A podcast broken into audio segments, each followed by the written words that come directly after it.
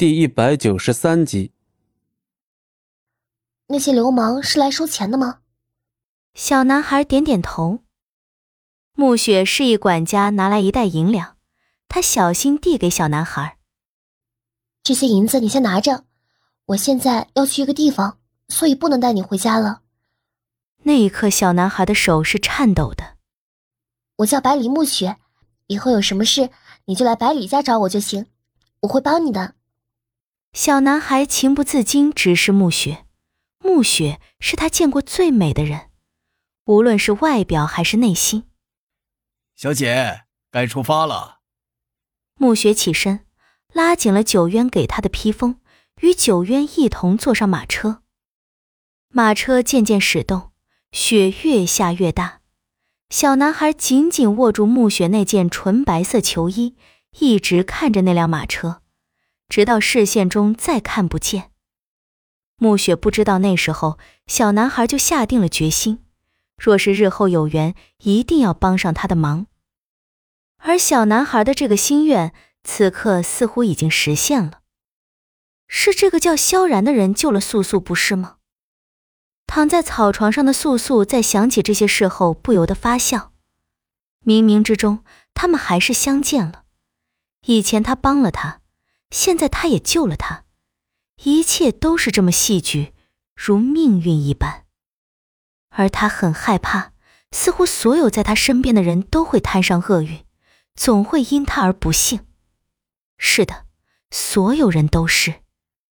但看见萧然此刻和那位欧阳老先生无忧无虑的生活在这断崖之下，素素的心里又好受了些。虽然萧然很想找到当日那个给他温暖的女孩。虽然他知道那个人就是他自己，但他不能告诉他，不能让他知道往日那个美好的女孩如今变得这副模样。总要有一个人，他要留给一个人最美好的自己。这个人不会是龙当、九渊、肥肥，也不会是他自己的孩子，就连他恨之入骨的师尊风景寒也是不可能。遇上萧然，生活在这断崖下。重新被换回意志，也许真的是上天给他的第二次机会。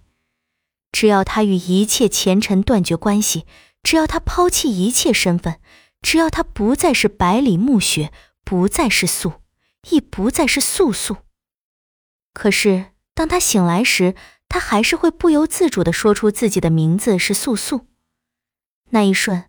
仿佛他又看见了许多年前，风景寒在红岩林温柔的注视着他，对他说：“我是你的师尊，你的名字是素素。”这些记忆原来已经如此根深蒂固，不可撼动。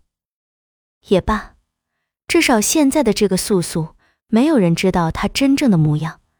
至少她可以在这断崖下安心的度过余生，这样就够了。清晨。第一缕阳光射入断崖下的草屋，熠熠生辉。草屋里的一切都工整的摆放着，好像根本就没有人在此住过一样，不见素素的踪影。欧阳大夫敲了敲草屋的门，无人响应。他轻轻推开门，屋内并无一人。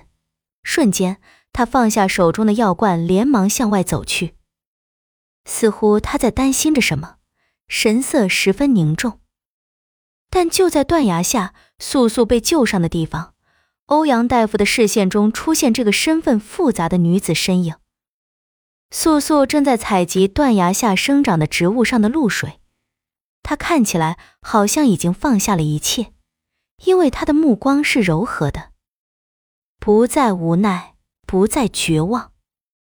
察觉到身后有人，素素停下手上动作，转身，原来是欧阳大夫。看他一脸担惊害怕的样子，素素开口：“欧阳大夫大可放心，未同您先商量，我是不会擅自离开这里的。”素素很聪明，她知道欧阳大夫在担心什么。前日萧然死缠烂打，向欧阳大夫问出了这断崖通往外界唯一的出口。很显然，萧然是为了素素而问，而欧阳大夫则是怕素素得知出口后擅自离开。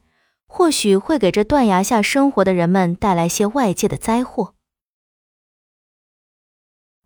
本集播讲完毕感谢您的收听我们精彩继续。